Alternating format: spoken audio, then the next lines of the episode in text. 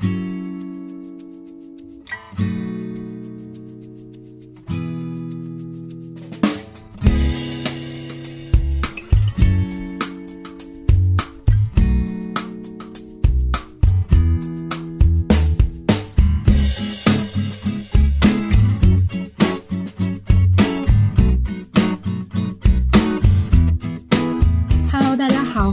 来到新的一期 Real 女博士。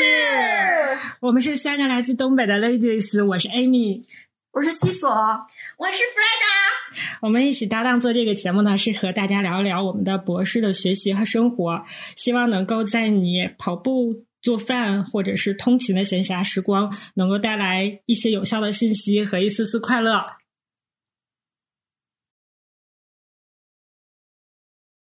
亲爱的观众朋友们，我们今天要讲讲点这个正经的了，关于实验室的。呃，想必大家之前就是已经听说过很多关于实验室安全这种，就是之前有一些发生了实验室的这种事故。我们呢，可能我们身边也会发现生一些这种小的这个实验室的操作不规范或者怎么样，但是也没有发生过那么大的事故。我们就希望能够讲一些我们的亲身经历的一些，就是实验室方面操作的这种失误，以及它有可能造成的这个隐患，或者说我们曾经听说过的一些这个。就是其他的不知道是谣传还是怎么样的这个呃实验室安全的事情，然后给大家讲一讲，希望大家能够呃对于实验室操作能够更用心一些，不要犯一些我们这种前人已经犯过的错误。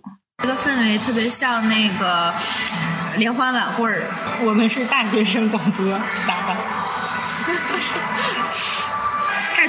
哎呀，那我先讲，你瞅瞅你俩，一个嫌一个嫌土，一个嫌那什么，像神经病。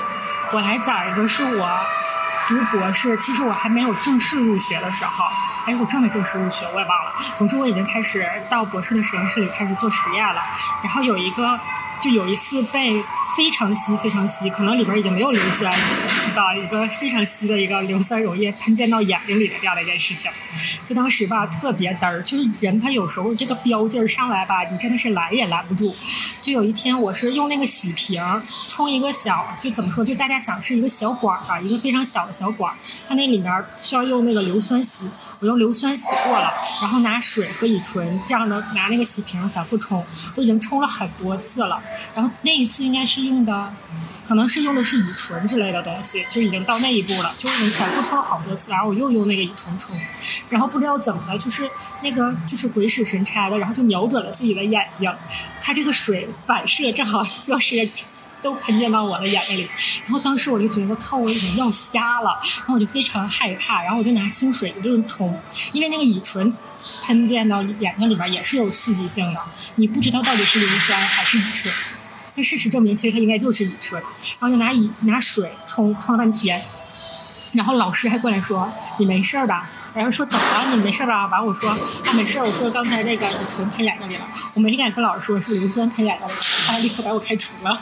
就是多么的卑微，其实并不会发生那样的事情，但是我就觉得那样会显得好像有点有点嘚儿，而且我就觉得可能会造成那种不必要的恐慌，然后我就把我喷喷眼在里面没事儿。然后那时候其实也也已经到了晚上的饭点了，然后我就也无心做实验了，把东西一收，然后我就打车上医院了。然后因为离得比较。当时是想说去一个比较熟，而且离得近的医院，然后我就去了中医药大学附属医院。然后去了之后，因为已经是下班了，其实我原来是在那块看过急诊眼睛的。我不知道为什么那时候我去的时候，他说他的急诊没有眼科，然后我说那我上省医院。吧。然后我就打车去了省医院，然后急诊接待了一下，然后他帮我看了一下，他说你的眼睛没有任何问题。我顿时觉得我的眼睛好了，我的视力也恢复了。它也不疼了，我完全就已经就像一个没事人一样，然后我就特别开心的回家了。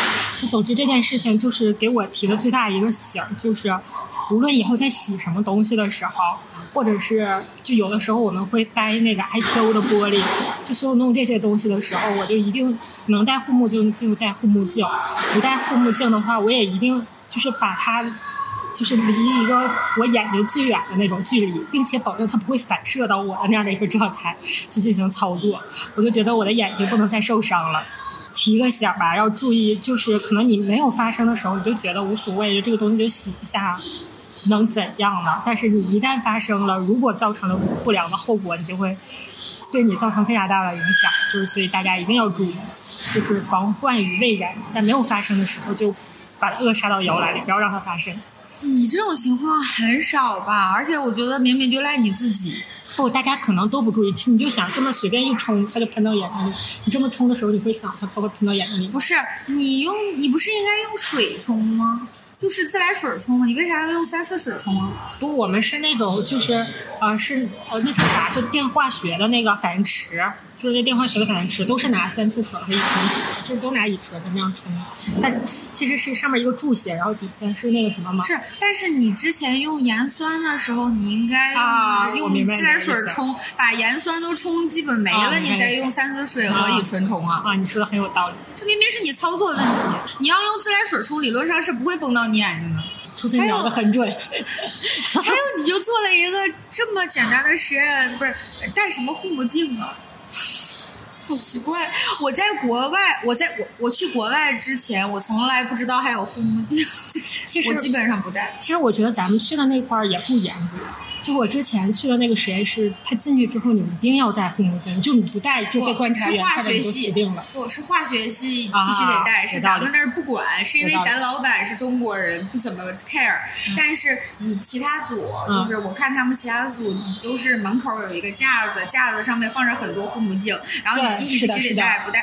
有一次就是咱们有一个小伙伴就是。他没带，然后就被人家一顿说。是的，是的，他会非常严肃说：“如果再抓住你，下次这样你就不准进来。”还有就是三楼，咱们学院那个三楼也必须得带，不带他们也也会说的，就是会说你，你不能不带，你为什么不带？就是外国组都带。其实我觉得带还是对的，就是你能把，就是它可能是万分之一的发生概率，只要你带了，这万分之一可能就。但你在国内带会被骂的。也不会，就觉得你有病，像神经病。不，但是习惯了就好，就是个习惯嘛，我无所谓了。他可能还觉得你学习好像神经病呢，你就不学了。细说，你不是说你遇见过亲身经历吗？我是想说，我现在要说的是什么呢？刚才弗莱达不是说这个事情就赖师姐自己吗？但是我觉得很多事情，实验操作的事情都是赖大家自己的。但是你当时的时候，你就没有办法反应过来这个东西。你有遇到过吗？我有双皮鞋滴上了盐酸，不是滴上的是王水儿，然后就坏了。我我有好几双鞋都坏了，因为我不是做金纳米棒吗？天天的怎么回事？然后，然后我做的我用的金纳米棒合成过程中的所有玻璃仪器必须全部要泡过王水以后才可以用。然后我就成天在实验室配王水儿，我们组的人都说我又制毒。然后我那个配那个王水，有一次不小心就滴到我，就一滴滴到我的鞋上。我在通风处里做嘛，然后会有一滴滴到我手上，然后就就我跟你说，我做的时候吧，需要保证我那种很小的小瓶全部都没到那个呃那个王水王水里嘛。然后王水是拿那个烧杯配的，然后我就要要用手把它摁进去，然后我就只戴一层手套把它摁进去，然后我师姐标了。一点事儿也没有呀！万一不小心这个手套不那么严严丝合缝破，万一是破的咋办呢？手套万一是不会破，你戴着手套你咋知道它是破的？我就说万一，当然我没想过这个问题。现在想想有没有点后怕？啊，手可能就没了已经。然后我我有一双很贵的皮鞋，然后就是它在脚面上就有一个黑孔，但是没有透，就是黑色的。然后我有一双运动鞋，我有一双板鞋，我特别喜欢。然后也是，它是那种吧，就是纺织布料的那种，然后就是编织式的那种布的那种运动鞋。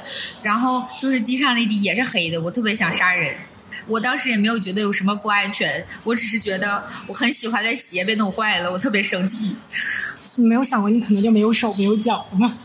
所以你看。弗弗莱达只是他的他的实验，其实他也没操作那么规范，只是他一直没意识到可能操作有问题。就是因为你一直那么操作，一直没有问题，所以你才觉得没有问题。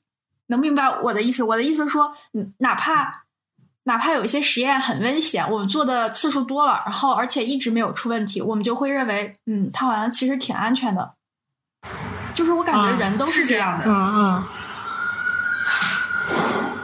然后我要讲讲吗？我们最近实验室还发生了一些问题，我强制性插入了。哦，前两天我们实验室漏水了，在那个电纺丝那屋，然后是因为楼上那个水池子就是漏了一点点水，不是很多，我觉得不是很多。但是当时我在做别的屋做实验，我就听见了，我当时我就很懵，我说这怎么整？然后我也不知道要找谁，我就看楼上 Sarah 和 Meta 还在，然后我就去找他俩了，他俩他俩下来看看。然后我说：“我说那个天花板漏水了。”他们俩很震惊，说：“怎么可能？怎么就漏水了呢？”然后他俩跟我下去看看。我说：“不是很多。”但他俩下来看的时候，觉得啊，这还是挺多的。然后他俩赶紧找了人。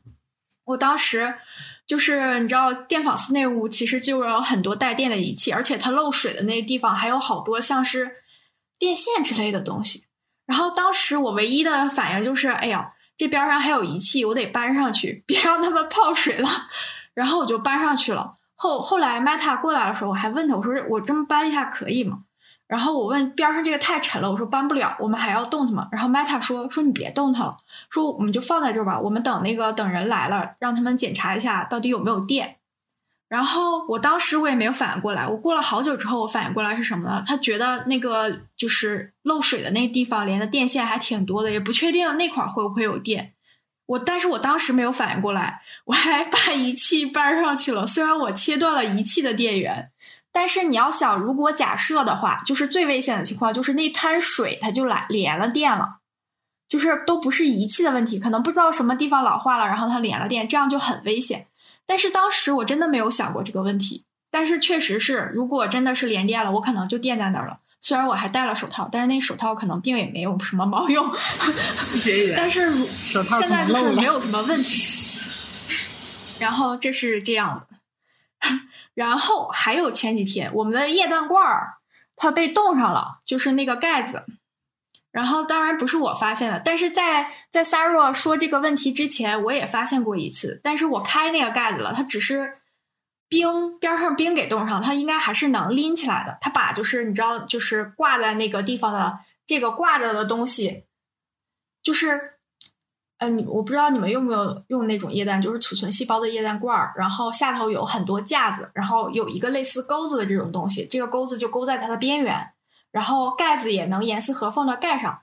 然后现在发生的情况就是盖子和这个钩子冻在了一起。你像你这么抬往上抬的话，它就抬不上去，因为底下有很多盒子在那块挡着嘛。然后我遇到的情况就是啊还能拽起来，但是整个盖子开不开，就有部分冻上了。然后等他们遇见的情况是，感觉感觉他们可能冻上了之后就不太敢动了，因为很担心是整个被冻上了。整个如果被冻上的话，液氮一直要挥发嘛，然后会可能会导致里头的气压就很大，这就是一个很危险的因素。但是我看见的时候，我也没觉得特别危险，就是因为我觉得它能抬起来，不会有问题。我发现外国人对于安全确实比我们要小心很多，就是他们会把这个事情放到大最可最最坏的那种情况，最可能。我就觉得我当时真的感觉我自己的这个这个安全意识真的太薄弱了，就是上去什么都敢动，什么都敢捅咕呢，怎么？在这个事情发生之前吧，我还跟我家刘先生 讨论了一下液氮的这个事情，因为他之前去新的呃工作的地方就培训了一下液氮的这个安全。我原来一直认为，就是我知道，呃，在我们原来的地下室，它是一个算是一个密封的环境吧。然后有一个师姐去取液氮的时候，那个液氮其实那屋的浓度已经很高了，她听见了警报，但是那个警报声音很小，滴滴滴滴滴，就是类似于这种。她说根本不知道是个警报。然后还好的是他他虽然当时觉得有点难受，但是他取完液氮出去了。然后后来也是后来才反应过来，可能那屋就是很小的那个滴滴的声音，就是液氮，就是里头空气太少了，液氮挥发的太多了造成的。他说还好，也是后怕嘛，就觉得当时没有晕在那里。如果晕在那里的话，那屋也很少有人去嘛，很可能他就挂在那儿了。然后反正就是这个样子。然后这个这个，我一直以为就是液氮危险也在这里嘛。还有一点是，有很多人会就是比如说冻细胞，它是有专门的这种液氮用的那种管儿的。有些人会用那个什么，就是普通的那种 tube，然后把它冻进去。这样的话，液氮就会渗到那个管儿里头，然后如果那个管儿密封性还很好的话，它也会爆，就是等你拿出来的时候，一恢复室温，液氮要挥发，然后这样它也会爆。然后这一点我原来是不知道的，然后是我家刘先生跟我讲的。他说他原来在国内的实验室，他有会有遇见过有一些人往里头动了那个离心管儿，然后他在取东西的时候，他就很害怕，会不会在他边上就爆了？啥意思？我没太听明白。就是是那个是那种 PE 小管儿，还是说那种蓝盖子的那种螺旋的尖儿尖儿的那种？小管蓝盖子螺旋的那个可能也不行，因为只要你动液氮的东西是要有专门的管儿的，首先要确保液氮不会渗进去，啥样的？渗进去就是渗到塑料里吗？渗渗到管儿里头，液氮一旦进入这管儿里头，不就待在那个管儿里了吗？然后你再把它拿出来的时候，然后液氮快速的那个气化，它就会把这个盖子顶开，就爆掉。液氮不在管儿里，在哪儿呢？你放到管儿里，我不太懂啊，我就问。外面，这是管儿，液液氮啊啊啊啊啊！明白了啊啊啊啊！明白了，明白了，明白了，明白了。如果你不用专用的这个管儿的话，液氮就会进去，然后爆炸不就是在特定的空空间内，就是一定的空有限的空间内，然后有这个气体快速的膨胀嘛？然后这就符合这样的条件嘛？你知道我是在怎么想吗？我说我想的是这个液氮透过这个塑料渗进去了。我说这是怎么渗的？什么意思？跟塑料发生反应破坏了分什么？间相互作对用。对，这是什么鬼？原来是从那个盖子的缝里渗进去了。就是它的标准，可能密封性的标准并不能达到液氮不会进去的那个标准，所以就可以进去，应该是这个意思。对，明白了，我专用的塑料渗进去的啊。刚才西索说他们实验室漏水，然后我突然想起来，我们实验室之前也漏过水。就是它漏水是因为什么呢？就是咱们呃，就是呃，国内的话，它不是在水管子那个地方去洗洗各种东西嘛，就是你用的各种器皿啊什么的。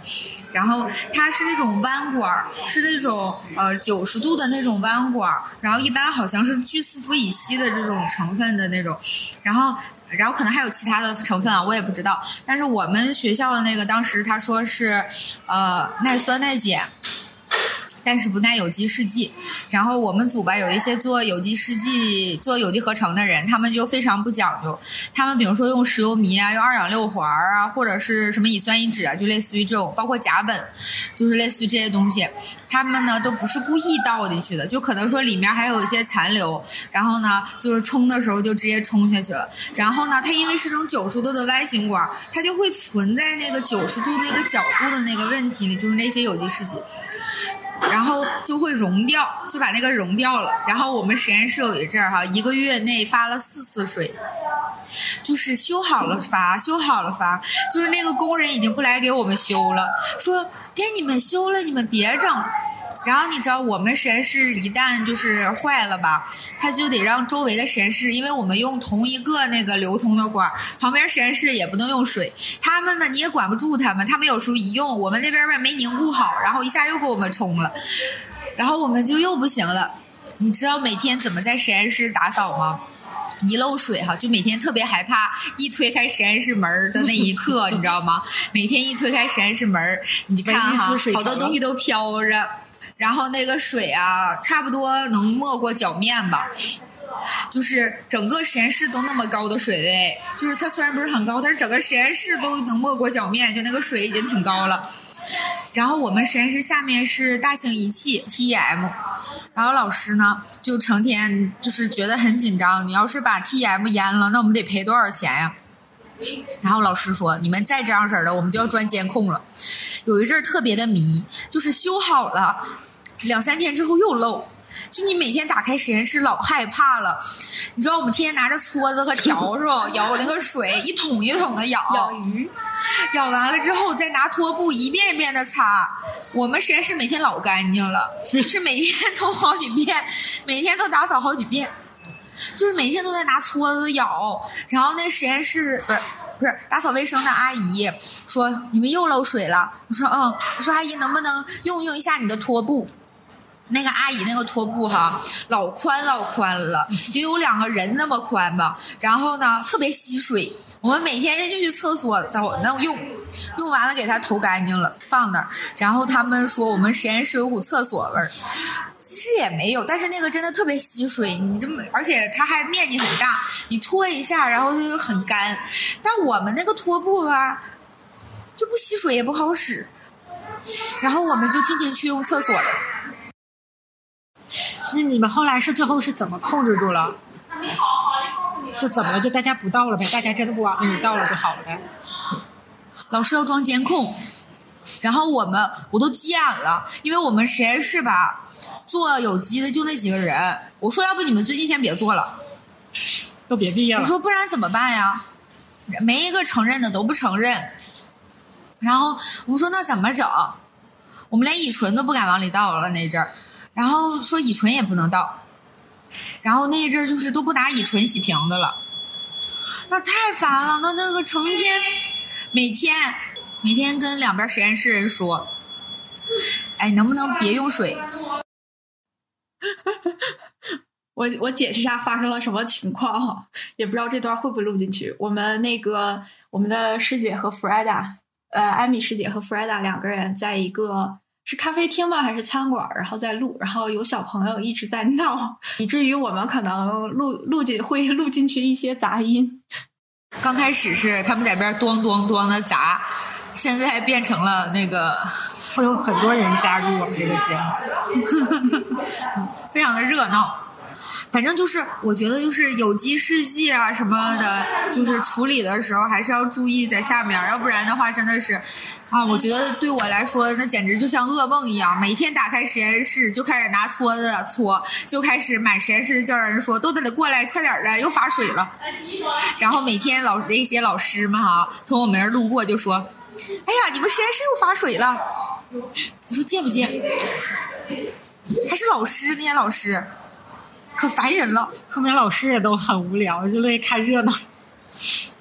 说之前有一次我们实验室也发过水，那会儿我还没来，还挺早的时候，那会儿老师还比较年轻的时候，然后说半夜那个门卫的给打电话说，就是楼下看门的大爷给打打打电话说，给我老师打电话说那个你们实验室好像是漏水了，然后我老师呢也找不着学生，他就自己来的，然后。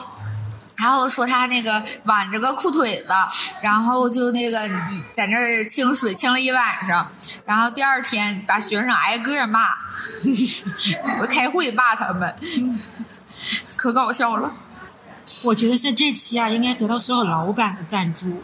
我们其实不光是在帮助朋同学们，就是注意安全，保护自己，同时我们也帮助他保护了这个实验室，以免他自己挽裤腿脚子去干活去。哦，之前我还跟你们俩讲过，说之前我有一个同学，他说他认识的一个人是清华的吧，说就是做那个细胞实验的时候，现在不是都做那个癌细胞吗？然后他那个注射器就不小心就是扎到他大腿上了，然后他那个大腿就长了都是那个癌，就是那个瘤，癌细胞就全部布散在他整个腿上了。就因为这个事情，我还特意咨询了下我家刘先生，他不是搞生物的。他说，那个做小鼠实验的时候，一般这个小鼠必须都是是叫免疫缺陷的还是什么？就是自身上下没有任何免疫系统，这样才能做瘤成功。如果真的是不小心扎到了自己的腿上，就是因为我们的免疫系统还是很健全的嘛，就是会得瘤的这个几率不是说那么高。当然，我也不敢说没有，因为我也不是学这玩意儿的。但是他的意思说，因为我们是有全全身都是有免疫系统的，这个癌细胞是不容易在我们身上成瘤的，所以我觉得还好。我觉得要真的不小心扎一下，真的长了一大堆瘤，感觉也挺可怕的。但是我我并不是说非常可怕了，我并不是说，因为至少假设我我在想，如果我真的被扎了一下的话，我也会觉得我很恐慌。你说万一以后得瘤了怎么整？啊。对，反正哦，我知道实验室有个师兄，他他他就通常用针头注射一些东西，就老见他老见血，就是这个针头就不小心扎他手上了，一整我就能看见地上有一两滴血，他没擦干净，我就问我说这是怎么了？然后那师兄说他不小心扎着自己了，我觉得还好，他可能用的没那么有毒，要不然我觉得他可能就挂了。师姐，你没见着他吗？就是地上有时候有血，我没有，我见着了，没擦干净啊就落了一两滴。就正常，你要是扎上的话，你要疯狂的去挤你那个伤口的地方，为了把那个碰到了你这个针头上的这些血什么的全部挤出来，这样的话就保证摄取到你身体里的非常非常少了。嗯，有道理。然后你再用那个碘酒擦一下，应该就没什么太大事儿了。我们实验室是有那种急救箱，是全校配置全全校全院配置的，就里面会有碘酒，还有什么邦迪，然后什么就是酒精啊，就是绷带啊，然后常用的那些都有。它那个碘酒吧是那种棉签儿的，就是它一端有那个碘酒，另一端是棉签儿，然后你剪一下来之后，它就给它就那个碘酒就会顺这个管儿就流到了那个棉签儿上，然后你直接擦就可以了。然后我们实验室有一个人哈，哎呀我去，我也是醉了。他吧做实验，他说他手疼，然后呢，他就把那个邦迪全都拿出来，把他的十个手指头全部都缠上，然后每天都关节缠。炎，总共的那邦迪也没多少，都让他用来缠手了。我说你可真烦人，你真的是烦人到骨子里。有毒，这好像有神经病。哎，这个医疗箱是学校给你们配的吗？还是组里头自己搞的呀？不是，是学院或者是学校，好像是学院吧，哦，就是每个实验室都有。我觉得这点还这也挺挺好的。哈。对对对，然后它还有那个呃救火毯，就是都配在一块儿。如果着火了，直接就可以那啥。就是我不知道你们记不记得有一阵儿国内就是老出事儿，然后就是总是进行安全检查，然后就是那段时间我们学院配了这个东西，然后在每一个楼层的厕所还喷了那个淋浴的地方，就是为了防止就是安全啊什么的这些东西。我们之前哎，好像是博一吗？还是啥时候啊？我记得我们好像是有一个类似于安全教育的课，然后就会讲一些 就是这种急救处理啊，就一般可能是是放个宣传片儿啊，还是找个消防队的人来讲的这种课。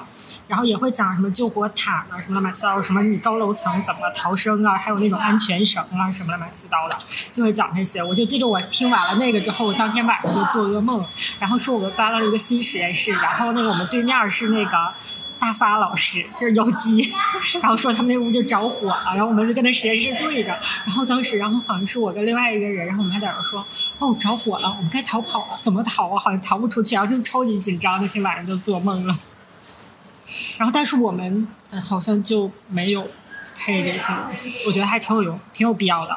我总我总觉得觉得都是有机实验容易出问题。，嗯，但我突然想，我好像也听过这个课，但不是，它不是一个课，它是我好像是代替的实验室对，去就安全教育就一次讲座，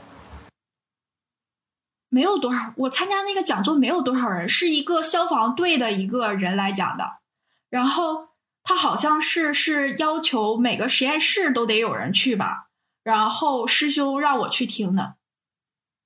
然后他是什么？我当时就感觉，我听完了之后，我就在想，以后我家里我得安安个那个，就是叫什么消防绳还是什么东西，然后再配一个灭火器。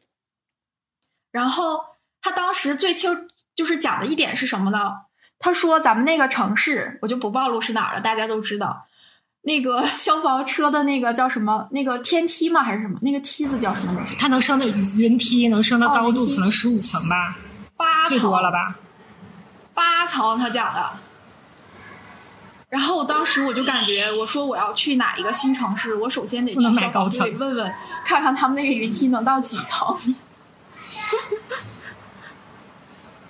我之前听过，好像说十五层以上其实救生就很难了，就算你加上安全绳什么的，哦，就如果真的就这么大火蔓延到就是你不太好实验楼哪有那么高啊？就住家住家，嗯，嗯，实验楼，哎，等会儿，哦，十五层，但是但但是那个人说的是八层，他意思说说告诉我们句实话，说真的只能到八层，在往上就靠自己了。嗯。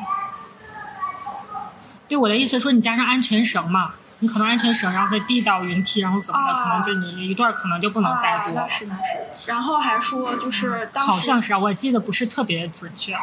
啊、但这样说的有道理，就是如果加上安全绳，然后这样可能有一段的距离，你你你可以通过安全绳到八楼，然后八楼就有人可以更加救你顺一点。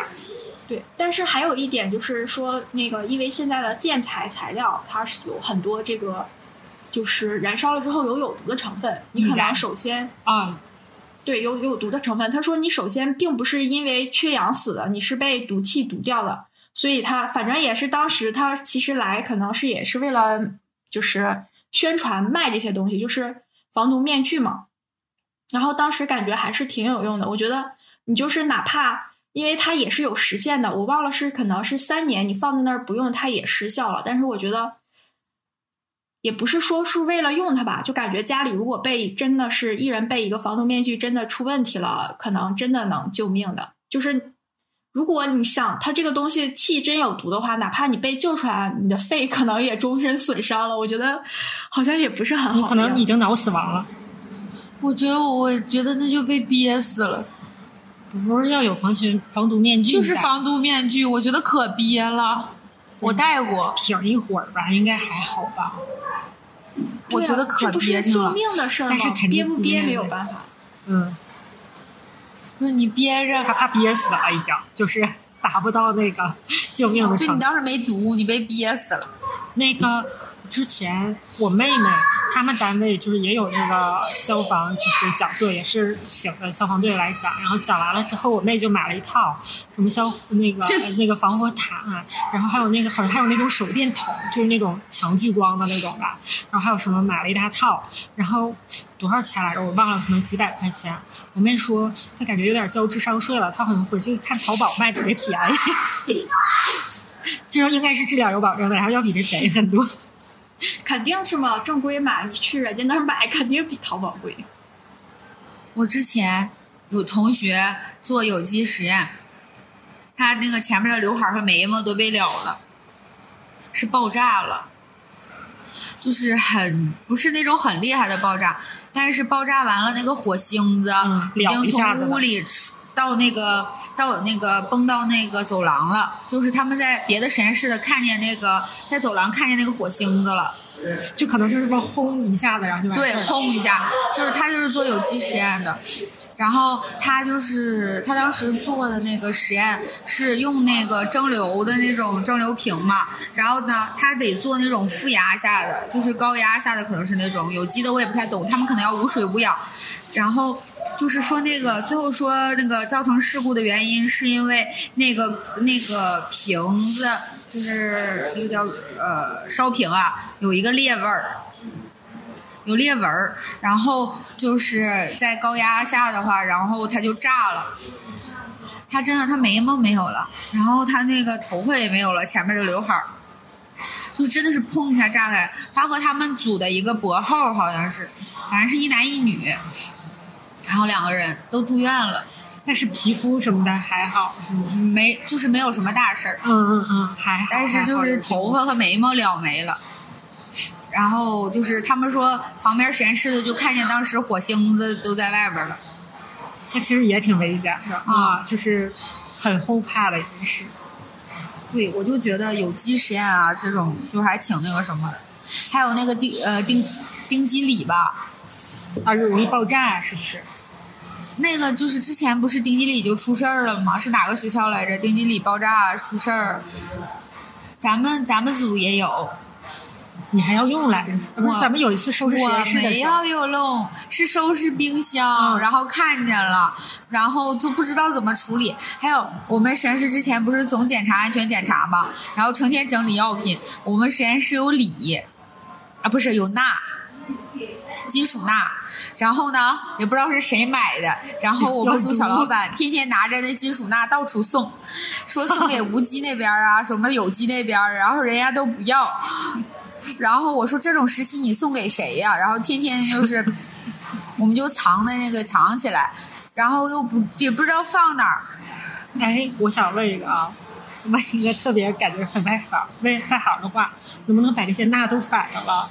就是你别让它那个直接发生那种剧烈的量氧化太反应。大了，啊，它在煤油里面，然后呢，就是放在一个比较大的瓶子里。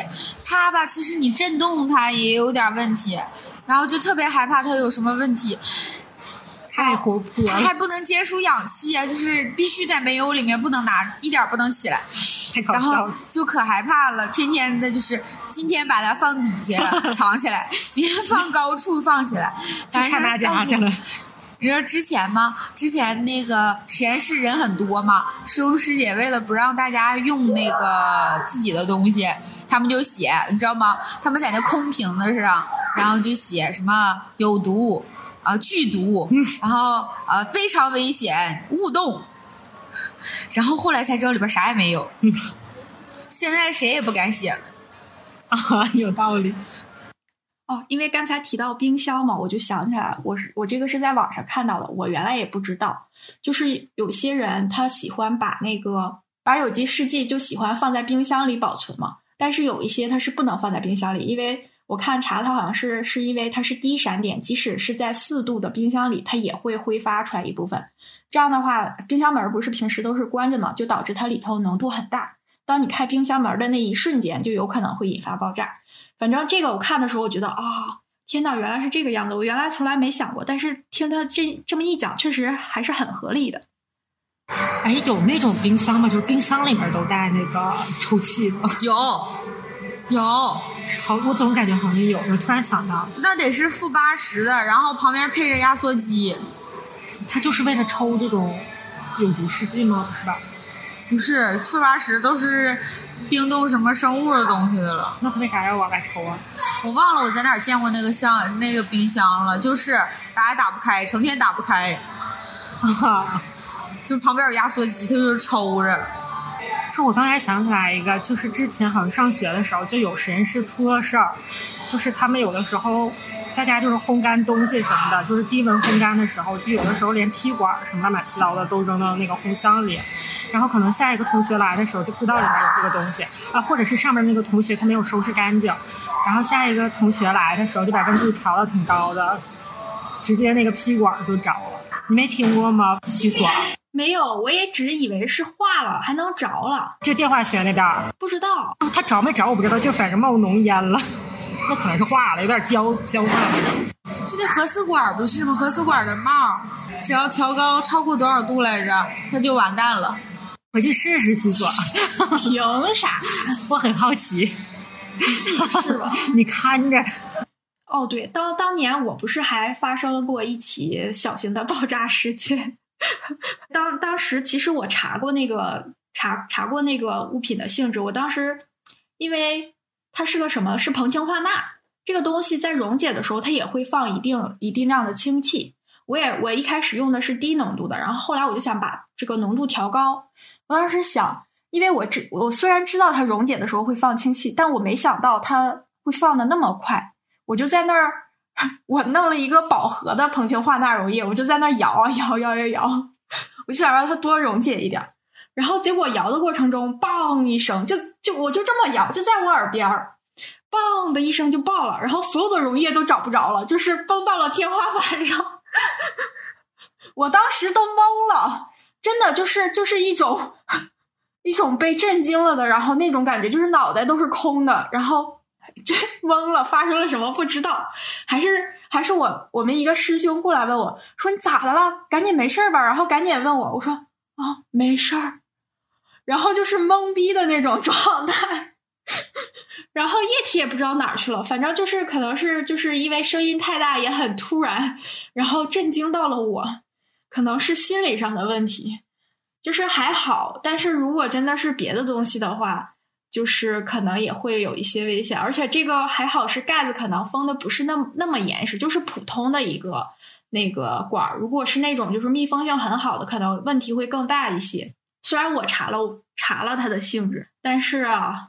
也没逃过它。后来那个实验我就没接着做了，不搞了。当然也是我自己瞎捅咕的，自己瞎捅咕的，也不是说那个什么，我就是做一个试试验的实验，然后结果出了这样的问题。我我还听说过一个，就是我不知我也不知道是真的假的，就是说他们可能有一些实验，就是养兔子还是怎么样，就是有人会直接拿它吃，可能平时就是那一次炖不知道怎么的，用了实验室的食盐，然后结果那个食盐也不知道是有什么问题，别人取了什么东西，比如说药食没整干净，然后伸进去，然后那个食盐就有问题，然后那个兔子被吃掉了之后，那个人被送进了医院，用实验室的没事别抄社会主义羊毛，别用实验室的实验。但我不知道实验室的兔子吃掉是不是也也也不太好啊？没有，他们做解剖的，经常解剖完了拿家回家吃。好吧，那就说明你千万不要在实验室炖。好像我知道的可能就这些了。哦，我想起来还有一个问题，就是啊，我还有一个问题，我突然想起来，就是还有一个问题，就是我会发现有一些人在拔电器的时候，就是直接拽线。然后我会觉得这样很危险，就是说不准哪次这个线就被你拽断了。你说电器坏了也就算了，但是我担心可能它如果露出来了，可能电着你就就电着大家就不太好。所以 我就拽断过。我们实验室有一个那种红外灯，是为了烤那个 TM 样品的那个。然后呢，它那个特别的简单，它是那种最普通的那种，然后里边有两根线进到里面。然后他整了一个那个插插外边有个插座，然后我就这样咔一拽，然后呢两根绳出来了，我非常的崩溃。完之后呢，插座还留在墙上，我害怕我师兄师姐骂我。然后呢，我就把那个插销拿，你都不知道我在那修了一个多小时，然后连重新连上插。我修了一个多小时，然后把它修好了。后来我再也不那样拔插销了。我小时候扒插销就是，就是就是特别懒，你知道吧？不是两个手去，就一个手就是。就是是那种插排，你知道吧？插排一般情况下你要一个手按着那个插排，然后另一个手把它拔下来。然后我懒，我就一个手去拔，然后一个手去拔吧，有点劲儿不够。然后你就想往下伸，往里抠，要把它抠起来。然后抠起来的那一瞬间，手就触到那个插销的那个铁片上了。然后真的就是打了一下，但是还好，可能已经拔下来了，所以它打那个一下就直接就掉了。就使我还能苟活一世。反正其实就是实验室有很多比较小的那种细节，其实大的那种，比如说你要用那个硫酸啊什么的，你也知道，就是它会放热呀，然后放稀释的时候，或者是呃那个放在通风处理，包括挥发性试剂啊，然后包括你用一些有毒的东西，你会防护自己啊，就是其实这种是就是比较呃。的那种，我们肯定都会知道，然后你也会去注意，然后尽量的就是保护自己。但是就是有一些很小的一些比较小的细节，像是你以前不知道它会出有问题，然后也不觉得它会有问题的这种事情，然后就特别容易会发生一些危险吧。就是肯定都是实验室的一些小的事情，然后从而使得发生了一些。悲剧啊什么，就像我刚才说，我同学他因为那个烧瓶有一个裂纹，其实你说。裂纹咱根本就看不出来，有时候你用的时候也不会太那什么，然后结果它就爆炸了。包括西所说的那个，他拿铜氢化钠摇啊，他也不会觉得说有什么太大问题，你只是在溶解它，结果它也会就是放气，然后有气儿，然后会崩崩开或者什么，就是一些不太平时不太注意的一些小事吧，就有可能会造成一些悲剧。所以我觉得就是大家在做实验的时候，还是尽量的避免，而且这些事情可能说。并不是你事先查了它的性质，或者你你可以事先预料到的，所以还是应该在做实验的时候尽量保护好自己吧。对，就是你知道它有可能发生，但大概率不会发生的时候，你也不要做这件有可能发生危险的事情，就是尽量把它控制住，因为它一旦发生的话，就是对你造成的伤害有可能就没办法弥补了。不要抱有侥幸心理。好吧，那我们这期就到这里啦，再见。伴随着各种噪音，下一期还会有。什么实验千万条，安全第一条。什么父母两行泪，什么亲人两行泪。就是不抢什么红绿灯一秒。忘了那个咋说？行了，再见吧。大家自己查一下。